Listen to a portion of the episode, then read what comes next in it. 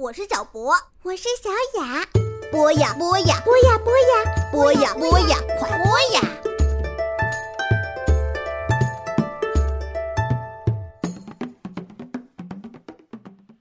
嗨，亲爱的小朋友们，欢迎收听博雅小学堂。今天继续为大家带来美国乔治·塞尔登的《时代广场的蟋蟀》。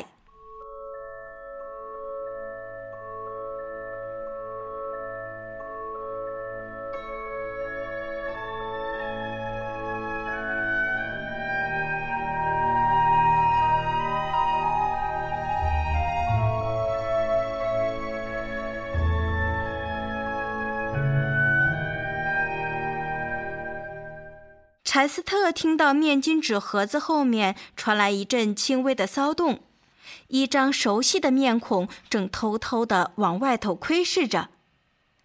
情况怎么样啊？塔克老鼠轻声问道。“你疯了！他们正巴不得抓住你呢。”柴斯特压低声音说道。“我得弄清楚你的情况怎么样，才能放心呢。”他们打算把我扔出去。”柴斯特叹着气说道。“嗯，都是我不好，闯了这么大的祸。不知道，要是我把剩下的积蓄通通送给他们，他们肯不肯放过你？”塔克呻吟着说道。柴斯特把他那颗黑色的小脑袋靠在蟋蟀笼子的栏杆上。我怕，这回是没有用了。妈妈已经下定决心，我也不怪她。我真希望自己从来没有来过纽约。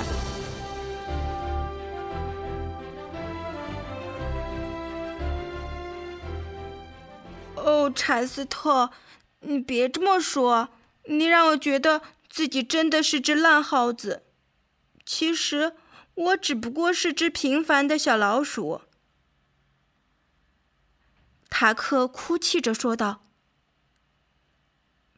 这也不是你的错，塔克。自从我来到这里，就一直在给他们带来厄运。不知不觉的，这只蟋蟀就这么鸣唱起来。他情不自禁的想把他满心的伤感发泄出来。他知道，只要能把悲伤的情绪吟唱出来，就会感觉好一点儿。”于是，他就这么唱起了前晚他听过的一首意大利民谣的前几个音。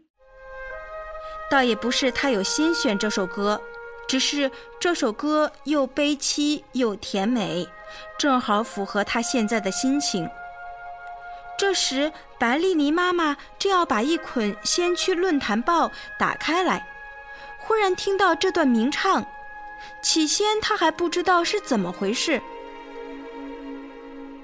那是什么？他用意大利语问道。柴斯特停下了演奏。是谁在唱歌？妈妈用意大利语问道。玛丽欧看着他妈妈。通常，当他用意大利语讲话的时候，就代表他的心情很好。不过今天显然不该是这样。塔克老鼠有一项专长。他能很快地判断别人的个性，不管对方是动物还是人。他认为自己听出了白丽妮妈妈声音里有软下来的味道。喂，你再唱唱。他低声对柴斯特说道：“不行，他恨死我了，这只会让他更生气的。”塔克老鼠急迫地下着命令：“只管照我的话去做。”于是，柴斯特又开始鸣唱起来。他想，反正自己已经够丢脸了，所以管他呢，最坏的结局也差不到哪里去呀。他演奏的那首曲子叫做《重归苏联托》，实在是他鸿运当头，因为呀，这正是白丽妮妈妈最喜欢的一首歌。回想起当初在意大利的拿波里。他们还没有来美国以前，白丽妮爸爸还在追求她的时候，就常在月光下来到她的窗前，弹着一把老吉他，唱着这首民谣。当蟋蟀这么鸣唱起来的时候啊，当年的情景仿佛又一幕幕的回到了妈妈眼前。那个静谧温暖的夜晚，月光正照着水面如丝的拿玻里湾上，爸深情款款地对着他轻唱着歌曲。他回想起往日的那段时光，泪水不禁充盈了眼眶。于是他开始轻轻地和着曲调，唱出了里面的歌词。柴斯特蟋蟀熟练地运用了前所未有的最佳技巧来配合演奏。他一听到妈妈唱了起来，立刻把拍子减慢了下来，让他不用费力就可以跟得上。他也把音量加强。等到他感动的哽咽，声音降低的时候，他就拉得轻柔一些。但是不管怎样，他的鸣唱总是伴随着他的歌声进行，让他一直维持在正确的节拍和曲调上。他真的是最好的伴奏者。玛丽欧看得目瞪口呆，他先是吃惊地看着蟋蟀笼子，然后又看了看妈妈。妈妈的歌声和这只蟋蟀的表演都太棒了，一只蟋蟀竟然能鸣唱出大家熟悉的曲调，实在是太奇妙了。而妈妈美妙的歌声也同样让人赞叹。以前白丽妮妈妈高兴的时候也曾经吹过口哨，有一两回玛丽欧也听他哼唱过几句。但是现在，在他眼前。他竟然像这夜莺一样婉转地歌唱着，让人忍不住的要流出泪来。柴斯特结束了这曲，重归苏联托。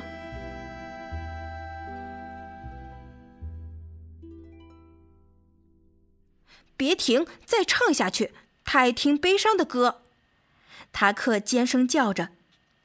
妈妈的心情还没有来得及平复。柴斯特又开始鸣唱起昨晚宴会上他演奏过的一段歌剧。妈妈不熟悉歌剧里的歌词，但是她还是跟着哼唱了其中几个音节。玛丽欧站在那里呆若木鸡。白丽尼老爸从锁匠那里回来了，他走下楼梯的时候就觉得奇怪，怎么没有听到他妻子和玛丽欧在叫卖报纸呢？等到他走进报摊，听到蟋蟀笼子里传来了歌剧《阿依达里大进行曲》那段音乐时，更是大吃一惊。他会鸣唱歌剧，爸爸惊叹着，他的眼睛瞪得和两只煮熟的鸡蛋一样大。嘘，妈妈摆着手说：“柴斯特的音乐记忆力无与伦比，一首曲子只要听过一遍。”他就能记得，等到把整段歌剧演奏完了，他才停下来。我该再表演一下流行音乐吗？柴斯特小声地问塔克老鼠。这时，这只老鼠依然躲在面巾纸盒子的后面。你等一下，先看看情形会怎么样。塔克说道。白丽妮妈妈的眼睛里带着梦幻般的神采。他伸出手臂抱着他的儿子说道：“哦，马里欧，一只能把《重归苏联托》唱得这么动听的蟋蟀是不会故意去放火的，它可以继续留下来。”马里欧高兴地一把搂住了妈妈的脖子。“哦，你听到了吧？你听到了吧？”塔克老鼠尖声叫着：“你可以留下来了。”哇哦，太棒了，太棒了，太棒了！而且我知道这还只是个开始而已。我会当你的经纪人，可以吗？好啊，柴斯特说道。于是，柴斯特一生中，或者可以说是任何蟋蟀一生中最辉煌的一周开始了。